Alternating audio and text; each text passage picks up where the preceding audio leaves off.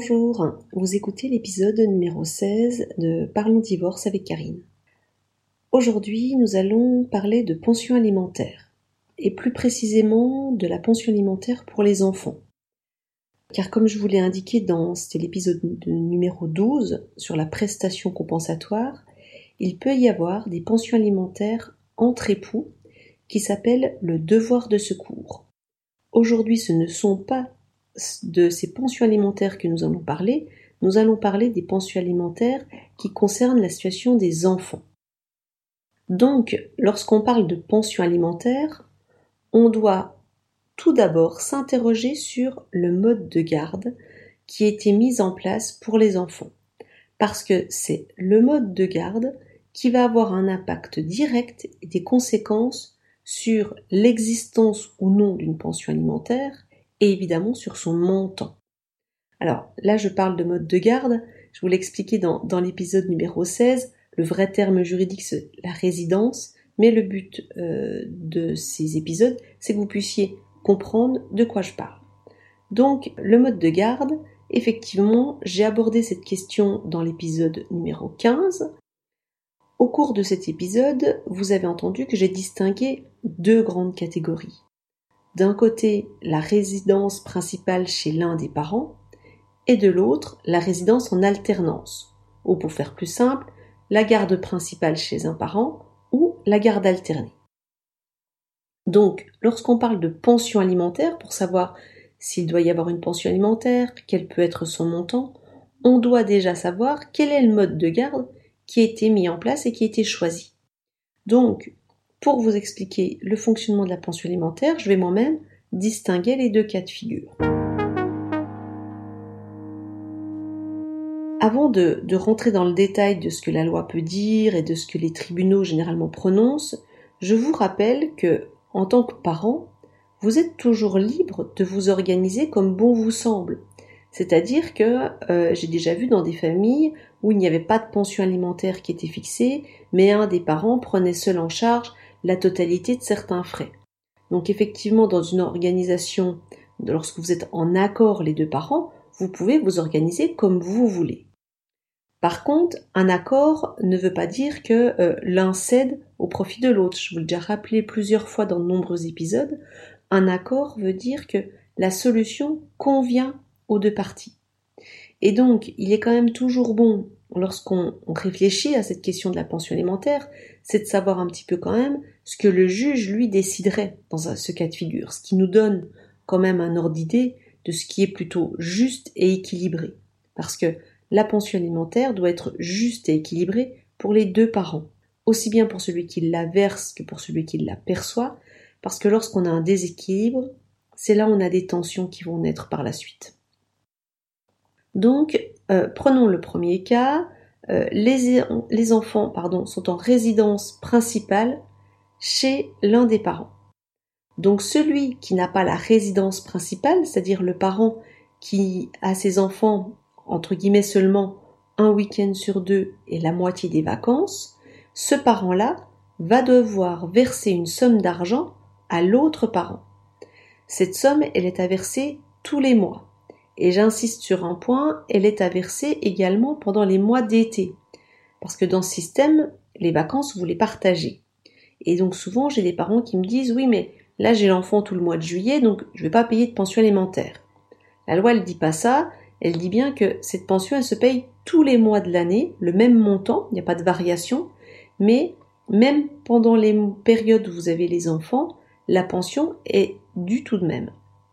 Cette pension, elle va servir à ce qu'on appelle l'entretien et l'éducation des enfants, c'est-à-dire tout ce qui concerne l'alimentation, le fait de loger également l'enfant, les frais vestimentaires, les activités de l'enfant. Par contre, cette pension ne comprend pas généralement ce qu'on appelle les frais exceptionnels. C'est souvent un sujet un petit peu à conflit, ces frais exceptionnels, parce que euh, certains veulent faire rentrer trop de choses dans les frais exceptionnels, d'autres pas. Alors les frais exceptionnels, il faut qu'on soit clair, ce sont comme son nom l'indique, des frais qui sont exceptionnels, c'est-à-dire qui ne sont pas récurrents, que vous ne pouvez pas prévoir. L'exemple que je donne souvent, c'est le voyage scolaire. Le voyage scolaire, il n'est pas systématique, ça peut être considéré comme des frais exceptionnels qui viendraient à être réglés en plus de la pension alimentaire. J'insiste sur un point, les frais exceptionnels doivent être décidés par les deux parents. Si par exemple l'enfant a besoin d'un ordinateur, on peut considérer que c'est un frais exceptionnel, les deux parents doivent se mettre d'accord sur le budget qui sera attribué. Vous ne pouvez pas euh, aller acheter un ordinateur euh, sur un montant peut-être très important et aller présenter la note à l'autre parent pour régler la moitié. Forcément, ça ne peut pas fonctionner, euh, c'est là où des tensions se créent. Rappelez-vous bien qu'il y a une autorité parentale conjointe, ce qui veut dire que les deux parents décident ensemble et pour des frais exceptionnels, les deux parents doivent décider ensemble de, du montant éventuellement qui sera attribué pour telle ou telle dépense. Donc, cette pension alimentaire, comme je vous l'ai dit, va couvrir un certain nombre de frais, sauf ces frais exceptionnels. Cette pension alimentaire, votre principale interrogation, c'est mais quel est le montant? Combien je dois demander de pension alimentaire Alors, pour fixer un montant de pension alimentaire, il y a deux éléments importants qui sont pris en compte. Le premier élément, ce sont les revenus de celui qui va verser une pension alimentaire. Ce qu'on appelle le débiteur, celui qui va devoir verser la pension. Le premier élément qu'on va prendre en compte, c'est le montant de ses revenus. Parce que la loi, elle dit bien que les parents contribuent en proportion de leurs revenus. C'est-à-dire que on peut pas demander la même pension à quelqu'un qui gagne 1500 et à quelqu'un qui gagne 4000 euros par mois. Donc le premier élément de réflexion, c'est quels sont les revenus de celui qui va verser la pension alimentaire. Le deuxième critère, ce sont les besoins de l'enfant.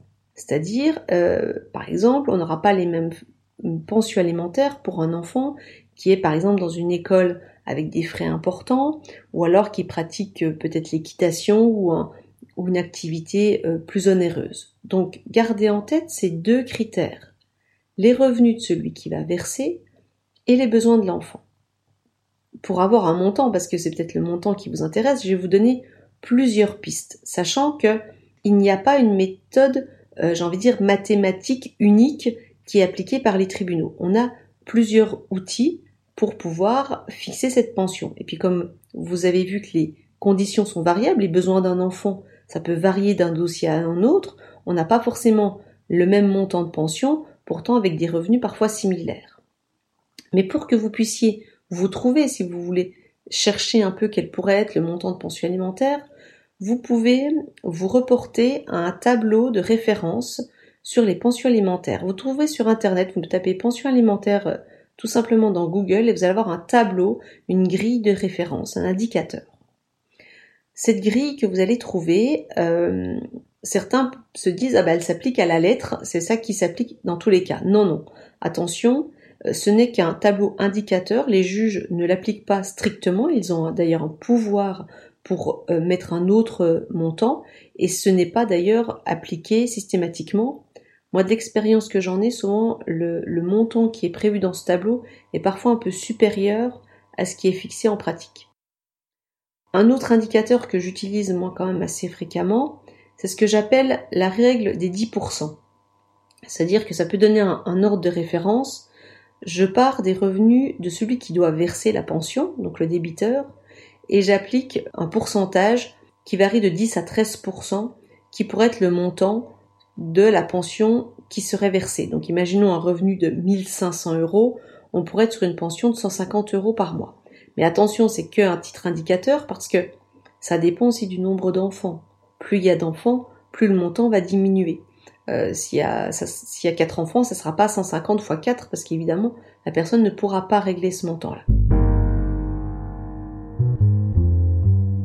Donc voilà, vous avez quelques pistes pour le montant. Moi, ce qui me semble vraiment important, si on veut faire un travail sérieux et si on veut être au plus juste, je vous conseille de faire ce que j'appelle un budget. Un budget assez précis sur euh, les frais que vous avez pour l'enfant. C'est-à-dire on, liste toutes les dépenses qui sont euh, faites pour l'enfant. Alors, il y a des dépenses qu'on n'a qu'une seule fois dans l'année, mais on les comptabilise, quitte à les euh, rendre ensuite mensuelles, mais euh, vous notez absolument tout. Pour ma part, au cabinet, j'ai une petite liste avec toutes les dépenses auxquelles il faut essayer de penser, que j'adresse à mes clients. Comme ça, ils pointent il y a des fois des choses auxquelles ils pensent pas, mais il y a parfois certaines assurances, il y a parfois des dépenses de santé non remboursées auxquelles euh, les parents ne pensent pas. Et donc, j'essaie de tout lister pour que vraiment on prenne le temps de s'interroger sur quels sont vraiment le budget, les frais, les dépenses des enfants. Il y a des budgets qui sont plus compliqués à fixer mensuels, notamment c'est les frais vestimentaires, parce que d'un mois à l'autre ça va varier, à un moment donné l'enfant va grandir un peu plus, on aura plus de frais, mais essayez quand même de dresser un budget qui soit ce que j'appelle le plus objectif possible. Parce que je trouve que lorsqu'on passe par cette phase, lorsqu'on fait un budget objectif, on a un peu moins de discussion derrière. La pension alimentaire, c'est toujours un sujet qui cristallise des tensions. Euh, celui qui paye la pension a toujours l'impression de verser trop, celui qui la reçoit trouve que c'est toujours pas assez, et donc on est souvent sur quelque chose d'assez tendu. Alors que lorsqu'on fait un budget et que notamment celui qui va payer la pension comprend à quoi cette pension va servir et ce qu'elle va venir régler, parfois on a euh, un petit peu moins de tension et puis euh, les choses se passent un petit peu mieux. Donc voilà, important à mon sens euh, de faire un, budget sur cette pension. Autre information, on me demande souvent, mais est-ce que je peux plutôt payer une pension alimentaire mettre l'argent sur un compte pour mes enfants et comme ça ils les toucheront à leurs 18 ans? Alors la réponse elle est claire, euh, sauf s'il y avait un accord, mais euh, le juge en tout cas le refuse. Pourquoi? Parce que cette pension, elle sert pour le quotidien de l'enfant. L'enfant mange, euh, a besoin de se nourrir, a besoin de se vêtir, et donc c'est dans le temps présent, il a besoin de cet argent. Donc c'est la raison pour laquelle le juge ne veut pas que ce soit placé sur des comptes. Et puis, les enfants sont mineurs, donc euh, on ne peut pas non plus verser l'argent directement sur leur compte pour que eux fassent les dépenses. Vous imaginez bien que c'est euh, la maman ou le papa qui va faire les courses euh, pour lui, et donc on va pas faire un, c'est pas l'enfant qui va dépenser lui directement l'argent. Donc souvent, je suis obligée de répéter lorsque la question de la pension alimentaire se pose, parce que il faut avoir en tête que cette somme, alors oui, vous la versez sur le compte d'une personne avec qui vous êtes séparé, mais pour autant cet argent servira à acheter de l'alimentation qui bénéficiera à votre enfant. La question se pose par contre lorsque l'enfant devient majeur mais qui n'est toujours pas indépendant financièrement, c'est-à-dire qu'il est toujours en études. Là effectivement, vous pouvez éventuellement régler cette pension directement dans les mains de l'enfant. Mais attention, soit vous avez l'accord de l'autre parent, soit c'est le juge qui vous, donne l'autorisation. Mais vous pouvez pas, le jour des 18 ans, vous dire, ah bah voilà, 18 ans, je verse directement à mon enfant. Parce qu'il suffit que cet enfant soit encore au domicile de l'autre parent, euh, c'est pas normal que l'autre parent ne perçoive pas la somme. Donc, sauf si le parent est d'accord, sinon il faut que le juge vous autorise. Là, on était sur ce que j'appelle les règles sur la pension alimentaire. Une information quand même importante, est-ce qu'on peut modifier ce montant de pension alimentaire? Alors on peut le modifier si on est d'accord, s'il y a un accord avec l'autre parent, on n'est pas obligé de repasser devant un juge, hein. on peut modifier soi-même le montant.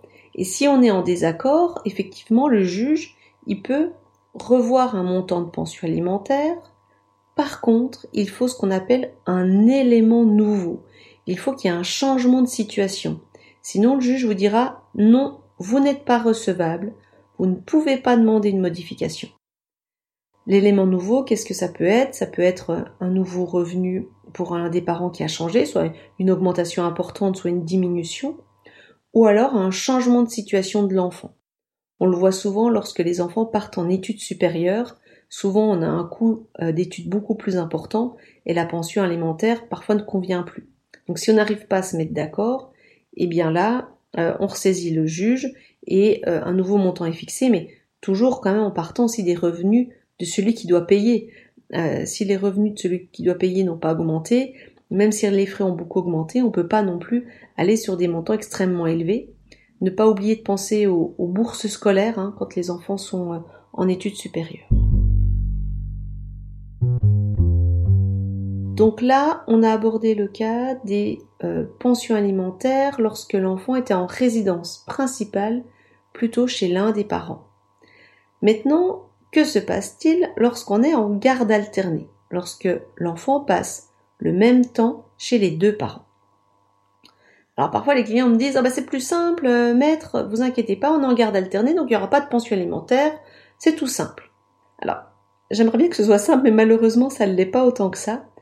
Ça l'est, j'ai envie de dire, lorsque les deux parents ont les mêmes revenus. Effectivement, lorsqu'on est en garde alternée, si les parents ont les mêmes revenus, là il n'y aura pas de pension alimentaire qui sera versée, et les frais des enfants sont ce qu'on appelle partagés par moitié. C'est-à-dire que euh, le même montant doit être versé par les deux parents pour couvrir les frais des enfants. Alors pareil, ça, ça paraît simple quand on l'énonce comme ça, mais je peux vous dire qu'en pratique, parfois, ça pose quelques soucis. Et c'est la raison pour laquelle, d'ailleurs, pour que la résidence en alternance fonctionne, il faut tout de même qu'il y ait euh, un minimum de bonne entente entre les parents, sinon on se retrouve vite dans une situation qui est une situation de blocage. Alors, pratiquement, comment est-ce qu'on fait? Lorsqu'on est en garde alternée, on a les mêmes revenus, on doit payer les frais par moitié. Concrètement, je vais vous donner des petits conseils. Alors après, lorsqu'on s'entend, chacun fait comme il le souhaite, mais de l'expérience que j'ai, on a pu mettre en place différents systèmes qui ont parfois donné satisfaction aux familles. La première chose qu'on conseille, c'est de faire un décompte mensuel. Euh, si on attend plus, après, on oublie les chiffres, on se perd, c'est de se dire, chaque fin de mois, on fait chacun le décompte des frais qu'on a eus pour les enfants. L'un a payé la cantine, peut-être l'autre a payé les frais de nourrice, on fait le calcul de ce que chacun a payé, et on regarde si ça s'équilibre en fin de mois, et si un a payé plus, mais ben, il devra une somme à l'autre. Donc ça, c'est le calcul, on fait ça en fin de, fin de mois. Un autre outil qui est utilisé par certains parents et certains l'affectionnent particulièrement, c'est le fait d'ouvrir un compte commun. Donc vous ouvrez un compte où les deux parents vont verser le même montant sur ce compte et avec ce compte, toutes les dépenses des enfants vont, être faites en partant de ce compte-là. Donc pareil, il faut beaucoup de confiance entre les parents parce qu'on va utiliser encore un compte quelque part commun pour faire des dépenses pour les enfants. Mais souvent, il y a des parents qui nous disent ah bah, c'est plus simple, comme ça on fait pas des décomptes en fin de, mois. Si jamais il y a trop, bah, on se dit que tant mieux, on aura un peu pour le mois d'après s'il y a des frais vestimentaires à faire. Et s'il manque, on peut chacun rajouter le même montant sur ce compte. Euh, on conseille de garder quand même les justificatifs des dépenses euh, pour éviter toute contestation. Mais en tout cas, la création d'un compte commun en versant la même somme peut être une solution en cas de résidence en alternance. Un, autre outil euh, qui est mis euh, en, pratique, c'est une application en fait. Il y a une petite application euh, qu'on trouve notamment quand on a un smartphone, c'est l'application Tricount. C'est une application qui est assez pratique. il faut que les deux parents téléchargent l'application et à chaque fois qu'une dépense est faite, vous rentrez la dépense sur cette application vous avez même un système assez pratique pour prendre en photo, par exemple, la facturette ou, le justificatif de la dépense. Chaque parent euh, donc est relié par cette application et en fin de mois automatiquement, ça vous calcule qui doit euh, combien à l'un ou à l'autre. S'il y a un plus dépensé, on, on fera un calcul. L'application fait un calcul automatiquement pour dire à l'autre quel est le montant qui est dû. Et vous pouvez même avec cette application prévoir un pourcentage différent. Et je vais m'en expliquer après pourquoi parfois il y a un pourcentage différent. Mais voilà, c'est des petites astuces qui peuvent parfois être utiles. Euh, après, chacun son fonctionnement. Le conseil, c'est que ce soit simple, que ça vous convienne et euh, que ce soit juste. Et si ça ne l'est pas, discutez-en ensemble. Donc là, on a vu le cas pour une résidence en alternance avec même revenu, donc normalement pas de pension, et euh, on partage par moitié. Là où ça se complique un petit peu, c'est lorsque les parents n'ont pas les mêmes revenus. Les parents ont des revenus différents, ils sont en garde alternée, euh, donc pareil, on me dit bah non, il n'y a pas de pension alimentaire. Donc dis attention, lorsqu'il y a des salaires différents, il faut quand même s'interroger sur plusieurs points. Parce que la loi, elle dit que les parents participent en proportion de leurs revenus. Alors ça veut dire quoi? Ça veut dire tout simplement que si un des parents gagne plus que l'autre, il doit tout simplement participer plus que l'autre. Donc on ne peut plus être sur une répartition à 50-50, on doit être sur une répartition différente. Alors, on a plusieurs options possibles. Soit on prévoit une pension alimentaire pour rétablir cette différence de revenus et on fait quand même un partage par moitié. Sinon, il y a un autre système que je propose souvent et qui semble assez juste euh, et équilibré, c'est de dire on applique un pourcentage en proportion des revenus. Alors là, c'est tout simple, il suffit de faire une règle de 3. Pour vous l'expliquer rapidement, vous prenez par exemple vos revenus à vous, donc vos revenus que vous multipliez par le chiffre 100 et que vous divisez par le total des deux revenus des parents. Vous additionnez les deux revenus et vous allez diviser par ce montant-là. Ça va vous donner un pourcentage qui est le pourcentage de vos revenus en proportion des revenus des deux parents. Et donc, il est possible qu'on arrive à un 40-60, ce qui veut dire que le parent qui gagne plus d'argent va devoir payer 60% des dépenses de la famille. Donc je reviens avec ma petite application dont je vous ai parlé tout à l'heure. Par exemple, dans cette application Tricount, vous pouvez euh, prévoir que euh, les dépenses seront prises en charge à 60% par l'un et à 40% par l'autre. Donc ça permet de rétablir la différence de revenus. On a plusieurs solutions hein, quand on s'entend et qu'on est en accord. Euh, dans des familles, par exemple, on a laissé un, un partage 50-50, mais un des parents s'est vu attribuer la totalité des allocations familiales pour rétablir la différence de revenus. Alors, je vais pas vous mentir, il y a des situations où tout se passe bien, lorsque on est sur euh, de la confiance et lorsque euh, sur euh, un respect mutuel, mais parfois on est dans des situations plus compliquées où un des parents ne joue pas le jeu et part et refuse de payer la moitié des frais. Et c'est vrai que nous, avocats, on se retrouve confrontés à quelque chose de compliqué en pratique, parce que autant quand il y a une pension alimentaire, c'est assez simple, un paye pas, on va voir l'huissier de justice, et l'huissier de justice, avec le jugement, met en place une saisie pour euh, le règlement de la pension. Lorsqu'il n'y a pas de pension alimentaire qui est fixée, lorsqu'il est juste noté une prise en charge soit à 50-50, soit sur un autre pourcentage, s'il n'en paye pas, c'est plus compliqué d'aller demander à l'huissier de faire exécuter. Donc dans ce cadre-là, si le conflit demeure, Bon, je vois pas d'autre solution que de ressaisir le juge et de dire que voilà, ce fonctionnement ne marche pas, un des parents ne joue pas le jeu, et redemander éventuellement euh, bah, là une pension alimentaire. Pour résumer cet épisode sur les pensions alimentaires, vous l'aurez compris, il faut déjà connaître le mode de garde qui est mis en place. Lorsqu'on a une résidence principale, là, classiquement, il y a une pension alimentaire qui est fixée qui est basée sur les revenus de celui qui va la payer et sur les besoins de l'enfant. Et lorsqu'on est sur une garde alternée, là, dans ce cadre-là, généralement, il n'y a pas de pension, mais attention, lorsqu'il y a une différence de revenus, il faut prendre en compte cette différence de revenus. J'espère que cet épisode vous a éclairé sur la question de la pension alimentaire. N'hésitez pas à aller sur notre site internet, vous trouverez des informations sur la pension alimentaire, Notamment, euh, vous nous posez souvent la question, mais euh, un des parents n'a pas réglé la pension alimentaire, qu'est-ce que je dois faire? Vous allez trouver sur notre site internet www.grandvel-avocat dans le menu une rubrique, ce que j'appelle urgence du droit, qui peut répondre à notamment toutes ces questions en cas de pension qui n'est pas payée je ferai certainement un épisode sur ce sujet-là, mais si vous avez la question euh, là un peu pressante qui vous vient, vous pouvez aller sur le site internet Urgence du droit et vous allez trouver les, réponses à vos questions sur comment faire si la pension n'est pas payée. N'hésitez pas à me faire part de vos remarques ou observations, également à vos suggestions si des thèmes vous intéressent et que vous souhaiteriez qu'ils soient abordés dans un épisode. Tous les épisodes peuvent être réécoutés sur le site internet Grandvel, le site du cabinet, et également sur euh, l'application iTunes. Vous pouvez également euh, éventuellement noter euh, l'épisode pour que le plus grand nombre de personnes puissent avoir accès à ces informations. Je vous souhaite une bonne semaine et je vous dis à la semaine prochaine. Au revoir.